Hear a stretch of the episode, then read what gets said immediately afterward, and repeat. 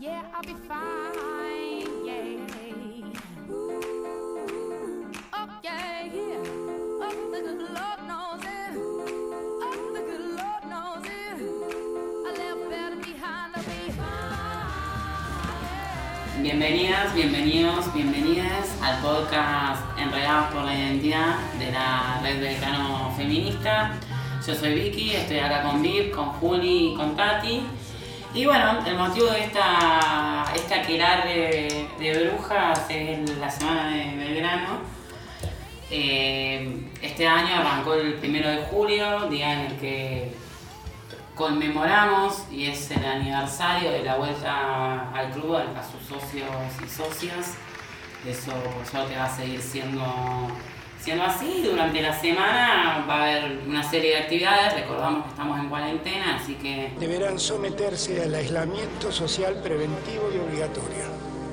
todas las actividades que se realicen van a ser en formato virtual, no como el año pasado, que nos encontramos en, en otras oportunidades, pero, pero bueno, acá estamos, le ponemos el pecho.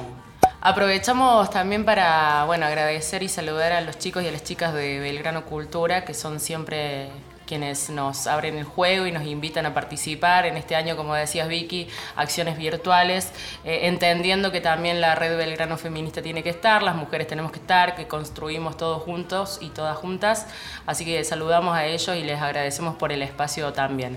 Bueno, estos días estuvimos haciendo algunas acciones y, y trivias a través de las redes sociales, arroba Belgrano, Red Belgrano Feminista, para que nos sigan también, donde pusimos consignas de la primera vez que fuiste a la cancha, de con qué camiseta, tu primera camiseta, y tenemos resultados de eso porque hay historias muy copadas para compartir con ustedes. Y queríamos también identificarnos nosotras como mujeres que, que vamos a la cancha, que sentimos este amor por, por Belgrano, por los colores.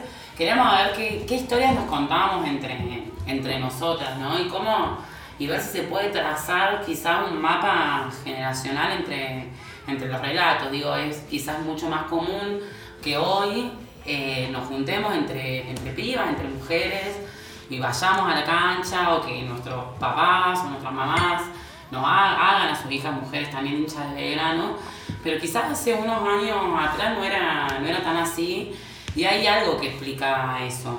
Entonces, quizás también la idea de este podcast era un poco charlar también sobre esa estructuración del fútbol y de los clubes que quizás antes estaban en otras, en otras figuras y que hoy lo estamos transformando también gracias al avance del movimiento de mujeres, ahí la- las compañeras, el feminismo. Una de las consignas era con quién fuiste por primera vez a la cancha, rompiendo también con, este estereotipo de que siempre se, transmite de generación en generación o de los padres. Y nos encontramos con muchos relatos de mujeres que van a la cancha directamente solas o invitadas o llevadas por otras mujeres, ya sean madres, eh, tías, hermanas, y nos encontramos con esas, esas historias, hay algunas a través de, de Twitter, de Instagram, que nos contestaron eh, con mi papá y mi nono, con mi mejor amiga, con mis tíos, con mi hermana y con su novio, con mi mejor amiga. Estaba en la panza de mi mamá y fui con ella. Bueno, un montón de relatos que, que Tati también lo, lo vive de cerca. Una de tus respuestas está acá, Tati, eh, de cuándo fue la primera vez y tu primera camiseta. Sí. Eh, mi caso fue, mi mamá se llamaba Liliana Celeste, eh, así que no tenía mucho para dudar. A mi hija no le transmito ninguna La huevada. casa es medio particular porque la mitad, mi papá y mi mamá se hicieron una promesa, si había mujeres, nacían mujeres eran de Belgrano, si nacían varones de Talleres. La única mujer primera de Belgrano. Que ahí voy a meter un, un bocadillo, ¿no? Me parece maravillosa esa distribución porque muchas veces nosotras resultamos siendo hinchas del cuadro de que son nuestros papás, ¿no? Los papás varones. No, no. Y entonces está buena esa distribución, la voy a, la voy a empezar a aplicar si algún día tengo hijos o hijas. Eh, mentira, van a ser todo de Belgrano, no disputo nada. Si yo fuera mujer. Mi útero, mis reglas, mi cuadro. Claro, claro, mi, mi cuerpo, mi, mi cuadro, mis reglas. Total, total. Bueno, perdón. Eh, bueno, entonces mi mamá decidió, bueno, eh, hinchar fuerte porque venían tres varones de talleres y dijo, no, acá, o sea, acá Dios. tengo que eh, poner, salir con toda la cancha. Bien. Entonces me hizo hincha de Belgrano. eh, mi primera palabra fue gol.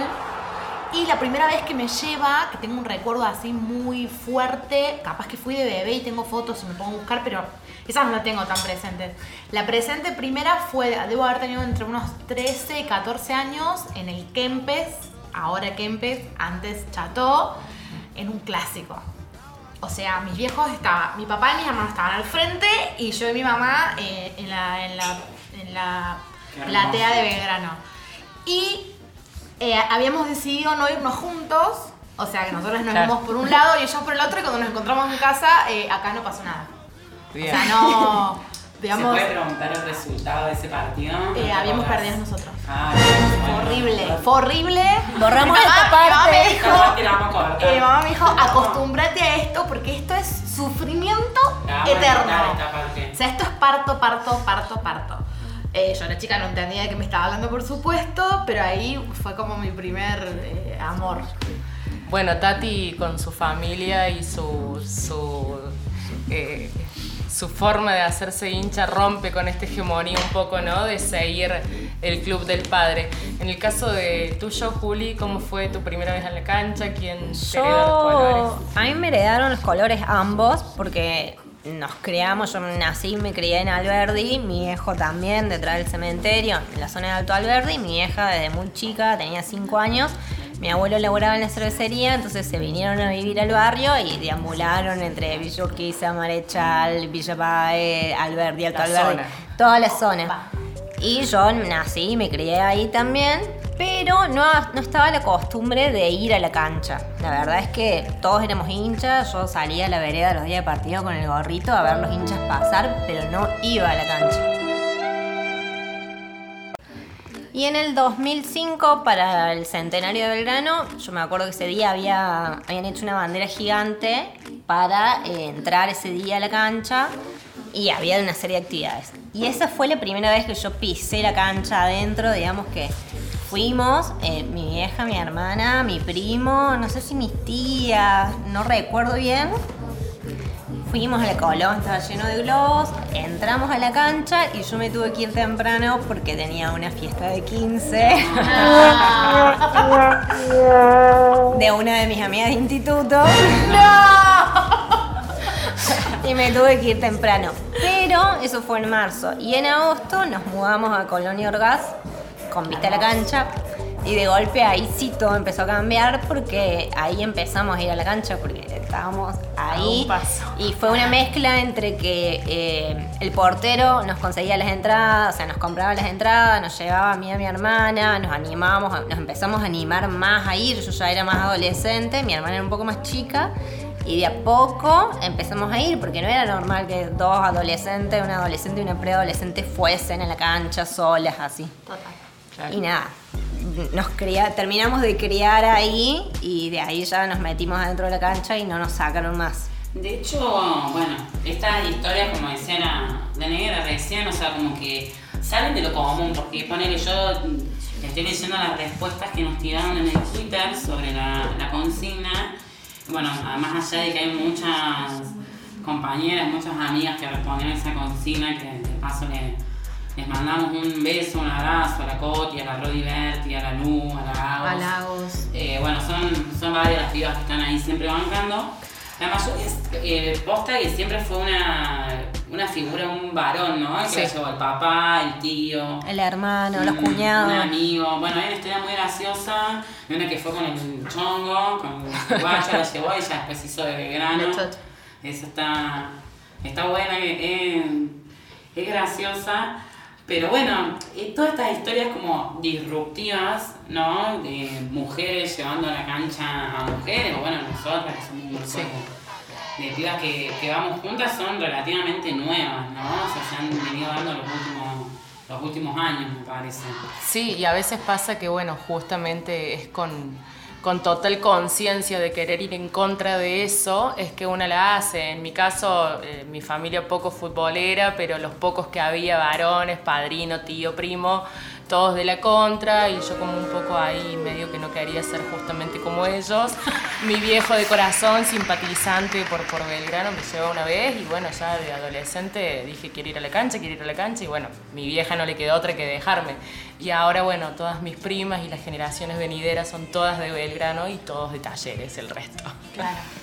Es que hay, eh, lo que yo noto, y vamos notando nosotras a medida que vamos leyendo las historias de las chicas y- y de todos los que participan, es que nuestra sociabilización, salvo casos con el fútbol, por ser mujeres, es más tardía. Sí, Por ahí absolutamente. puede pasar que Vos a un que sí. varón, desde Vos que nace, el papá ya le, com- ya le compra la camisetita, Totalmente. le estampa, tipo en el pecho, y dice, mi hijo, tú, es como que le hereda Sí, nace el con la legado. pelota en los pies. Exactamente, o sea, y nuestra sociabilización con el fútbol y, y con esto de ir a la cancha y, y desde que nuestra primera camiseta e incluso las, las chicas que juegan a la pelota es totalmente distinta a la de los varones. Me parece que no es menor esto de poder elegir, transitar y habitar los espacios de Culturalmente asociados. Y la, sí.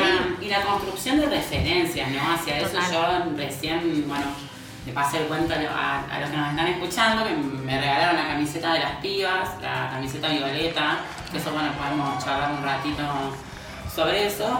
Y yo va a ser la primera camiseta que le voy a estampar un nombre, le voy a poner el 10, le voy a poner Pepa Gómez a, a la camiseta, eh, por nuestra 10 de, de femenino de- del club. Eh, y como poner cuando unas son chicas, todos mis ídolos del fútbol, a mí me gusta el fútbol desde que soy muy chica, bueno, hay una historia ahí que viví mucho tiempo en el sur. Eh, todos mis ídolos fueron masculinos, digamos, ¿no? Como siempre fui futbolera y mi ídolo, no sé, era Riquelme, digamos, no tenía una, una ídola piba, mujer como yo, que juega la pelota o que le guste el fútbol como me gustaba a mí, en la cual me pudiera identificar, ¿no? Como que ese caminito lo venimos allanando nosotras, nuestra generación, así lo, de los 18 a los 25, esta generación de los 30, 35, esta generación de piba, estamos allanando caminos para las que, las que vienen, y esto que veníamos charlando, yo el día de mañana si decido o no decido tener hijos, pero si así lo, lo decido, a, a mi hija los voy a hacer hinchas de, de Belgrano por decisión mía. Sí, eh, y bueno, también ser hincha no solamente que signifique de la primera del masculino, ¿no? Ser hincha de Belgrano y bancar y la decisión de ir a ver el femenino y todo esto que, rompemos nosotras y, y todas estas nuevas organizaciones también que, hay, no solamente en Belgrano con la red, sino también en otros clubes, con la decisión de bancar el femenino para que haya más equidad también en cuanto a eso, ¿no?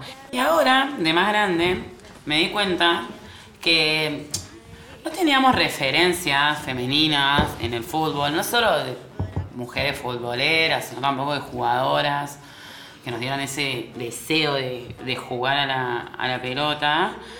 Eh, pero no es que no había, sino que habían sido históricamente invisibilizadas. El año pasado, de hecho, creo que fue en el marco de la Semana de Belgrano también del año pasado, los compañeros de cultura, a los que bueno, les volvemos a mandar un, saludo cada vez que los nombremos, eh, hicimos una recuperación de una figura de nuestro club, eh, Rosario Soria es su nombre, una figura femenina que había sido socia fundadora de nuestro club, que tiene una historia maravillosa y que nunca había salido en ningún lado, ¿no? Siempre escuchábamos, a- sin desmerecer, obviamente, digamos, a, a quienes han creado, digamos, y nos han dado el Club de Nuestros Amores, Arturo Orgaz, los Lascano, eh, pero ¿por qué Rosario surge ahora, no? ¿Por qué no antes, en la historia de Belgrano, no sabíamos o no nos habían contado de que había una, de que había una mujer? El año pasado, eh, una de las preguntas fue eh, si conocías a Arturo Orgaz, todo el mundo respondía que sí, y cuando preguntábamos si conocían a Rosario Soria, nadie había escuchado hablar de A mí me ella. sorprende. Así que el año pasado eh, se trató de visibilizar a esta mujer, que fue la que, madre de los Lascano, que fue la que los incentivó a jugar al fútbol, porque el padre, don Lascano, no quería que sus hijos jugaran al fútbol, porque no era un, un deporte para caballeros. Y, y ella fue la que les insistió y los apoyó, les hizo las primeras camisetas. Y el año pasado, en la Semana de Belgrano, eh, al centro de socios pasó a llamarse Sede Social Rosario Soria. Y si ustedes van a la sede de Alberdi, van a ver que hay una foto de ella con un pequeño texto sobre una de las paredes de, de la sede. La chabona nos dio nuestra identidad, ¿no? O sea, el color celeste es gracias a Rosario Soria que se puso, confeccionó las camisetas. Las Luego ella. las cosió ella con sus manos, con su trabajo. Luego, claro, esas camisetas las, las vistieron varones, ¿no? No viene al caso y esa es otra discusión, digamos, completamente aparte, ¿no? Pero miren a veces cómo llega, digamos, la, la invisibilización histórica que sufrimos las mujeres en, nuestra, en nuestras tareas, en nuestros trabajos, en, en nuestras luchas, que alguien que nos dio la identidad y los colores recién la recuperamos el año pasado como socia fundadora. ¿Cuántos años tuvieron que pasar? O sea, desde 1905 al 2019, no sé, no quiero ni hacer la cuenta. Espera, espera. Déjenme un segundo porque ya una vez me pasó lo mismo. Y el color celeste corran que lleva en el cielo de nuestra camiseta y un poco esa también fue la segunda consigna de esta semana a través de las redes sociales. Preguntamos eh, si, bueno, queríamos saber, ¿nos contás cuál fue tu primera camiseta o prenda de Belgrano y quién te la regaló? En caso de que te hayan regalado camiseta o si recién vos con tu plata te compraste una camiseta de Belgrano, porque por ejemplo a la mayoría de las mujeres, eh, al menos que la familia fuese muy fanática, no nos regalaban camisetas de fútbol. Claro. Para Navidad a lo mejor el varón de la familia sí y a nosotras no. Te veamos un poco las, las consignas, lo que respondió la gente. Hay una historia maravillosa de una compañera que vive en Buenos Aires, la Nati Torres, que dice que su primera camiseta se la regalaron sus compañeros de curso para su cumpleaños de 15. Hermoso. No, y aparte lo adjunta con dos fotos de eh, ese momento, con de ella con 15 años y la camiseta, y actualmente con esa misma camiseta, y es preciosa. Aparte me imagino la situación como de todo el curso, pensando en qué regalarle, y todos poniendo plata Me para comprar. Aparte, la- una de las Lecoq de los 90, que es Sí. hermosa, una Y de las más lindas. de nuevo romper con esa hegemonía, ¿no? Cumpleaños de 15, con todo lo que eso culturalmente Implica. conlleva, eh, que le regalen a una mujer una camiseta de fútbol. Eh, todas esas historias me parece que valen la pena escucharlas. Y tenemos algunos relatos a través del Instagram, a través de Twitter, arroba Red Belgrano Feminista, donde nos contaron de las primeras camisetas. También yo me quedé pensando en una historia que no sé si está publicada, pero me la contó eh, una prima de que su primera camiseta es la de ahora, la del femenino. Ella es hincha de Belgrano de siempre, pero nunca había tenido camiseta y, y su primera camiseta es la violeta del femenino. Qué linda esa camiseta, ¿no? Qué, qué orgullo también para, para las pibas poder llevarla. eh, Claro, es Confeccionadas para el- especialmente para ellas. para el partido de contra Barrio Parque en Alberdi, que fue la penúltima fecha de- del torneo de la liga. Eh, las chicas estaban con, si ganaban o empataban, eh, podían salir campeonas y ese mismo día salieron al, al campo de juego con sus camisetas propias que son de color violeta, con ah, detalles en celeste y con su nombre. Y fue un momento único, fue hermoso. La verdad que verlas salir y que cada camiseta tenga el, el nombre de ellas detrás, en la, en la espalda, fue, la verdad que fue maravilloso. Y además jugaron, como preliminar antes del partido, así que había bastante gente en la cancha y ganaron 2 a 1 y se coronaron campeonas en Alberdi y y dieron, pudieron dar la vuelta dentro del campo de juego con la gente apoyándolas. Y la verdad que fue precioso, la verdad que fue uno, uno de los pocos días del 2019 donde estuvimos felices en, en Alberdi después de todo lo que el año nos dejó. Fue un momento histórico, no solo no por el resultado, por salir campeonas, igual sí. por lo, Ah, que, igual sí. por lo que significa la camiseta, ¿no? el compromiso de, de un club, de un sponsor, de, de querer hacerlo, la decisión y las lógicas que maneja el fútbol femenino totalmente distintas al masculino, ¿no? Digo, termina el partido y las chicas de Barrio Parque les hacen un puente a ellas para que festejen y den la vuelta. Como decía Julio, un montón de gente viendo ese partido porque fue Y, cono- preliminar. y conociéndolas también, porque sucede eso que, que es fácil identificar por la cuestión de la popularidad del, del fútbol masculino un apellido de un varón de qué posición, de qué juega. Y de repente hoy tenemos, hoy va, si vas a la cancha, encontramos a muchos chicos, no solamente chicas, con la camiseta violeta. Entonces eso ya también es un poco transgredir con un montón de cuestiones de lógicas, digamos, del fútbol. Entonces cuando ves a varones queriendo la camiseta violeta del femenino, es como, es otro triunfo y es ponerlas en ese lugar.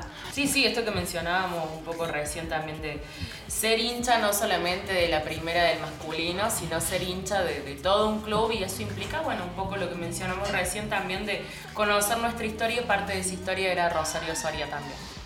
Sí, así como lo fue Rosario Soria, la eh, parte de nuestra historia, ahora las chicas, eh, las jugadoras también están construyendo la historia del fútbol femenino.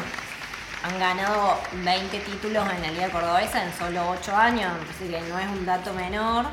El año pasado también en este mismo partido contra Barrio Parque, eh, la DT, que fue Daniela Díaz, que sigue siendo actualmente la DT, eh, fue la primera DT en salir campeona como jugadora y como DT.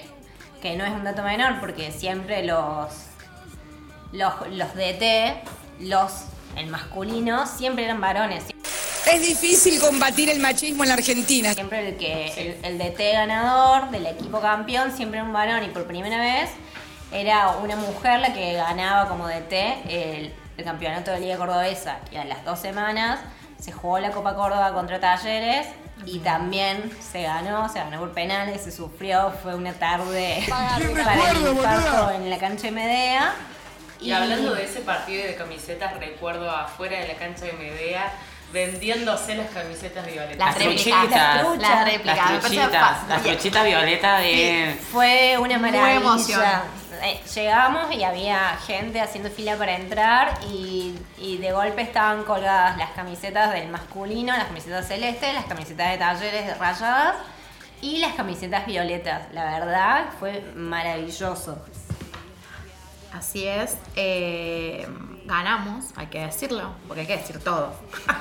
No, y recién cuando estábamos charlando un poco de esto, y vuelvo al tema de las referencias, pero porque me parece clave, digamos, este, este análisis, digamos, o ponernos nosotras hoy en perspectiva en cómo le venimos allanando el camino, digamos, y cómo otras nos allanaron también los caminos a, nosotras, en el caso de ustedes que contaban al principio sus madres.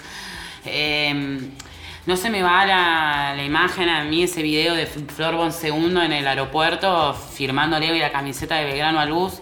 Luz es la hija de, de Tati. Y sale Flor Bonsegundo, jugadora de la selección nacional, firmándole la camisetita de Belgrano a Luz, que es una miniatura, es una niña. Eh, y creo que esa imagen es, bueno, parte, ¿no? Dice mucho también, es parte de todo el recorrido y todo lo, lo que hemos avanzado no solo nosotras, ¿no? Sino absolutamente todas las mujeres y las disidencias de este país, del mundo, el caso de la Megan, la Megan Rapione, la que juega en Estados Unidos, que ya, digamos, se metió en una disputa política, incluso ella. Entonces es maravilloso el contexto que, que estamos viviendo, muchas veces es muy, muy doloroso, pero estamos creando y construyendo un mundo mejor para siempre las que vienen. Que vienen, tal cual. Por ahí, eh, mencionando un poco esto de las lógicas que maneja el fútbol femenino totalmente distintas al masculino, tiene que ver un poco con eso, me parece, ¿no? De siempre, el sueño de la piba va a ser pensar en la que viene. Digo, totalmente distinto a lo que sucede.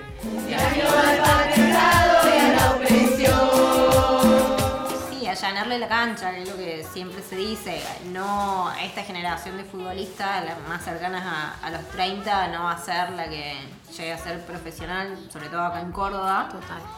Pero sí le están allanando el camino a las generaciones que sigan y que ninguna, ninguna niña eh, no juegue al fútbol porque le digan que no, porque no tiene dónde jugar, porque la escuelita no la deja. Entonces, creemos en otro fútbol y que un fútbol donde nos incluya a todas, a todos y a todes. Por eso también los reclamos hacia la Liga Cordobesa este año por el fútbol femenino. Bueno, cerramos este podcast.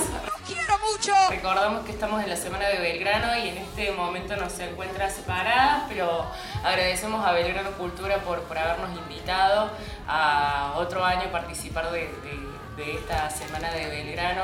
Estuvimos Vicky, Tati, Juli, Coti, Ludmi, Sole, Sofi, quien les habla Vic, pero bueno, detrás nuestro también hay una banda de pibas trabajando y militando constantemente para que el club sea de todos y todas y todes.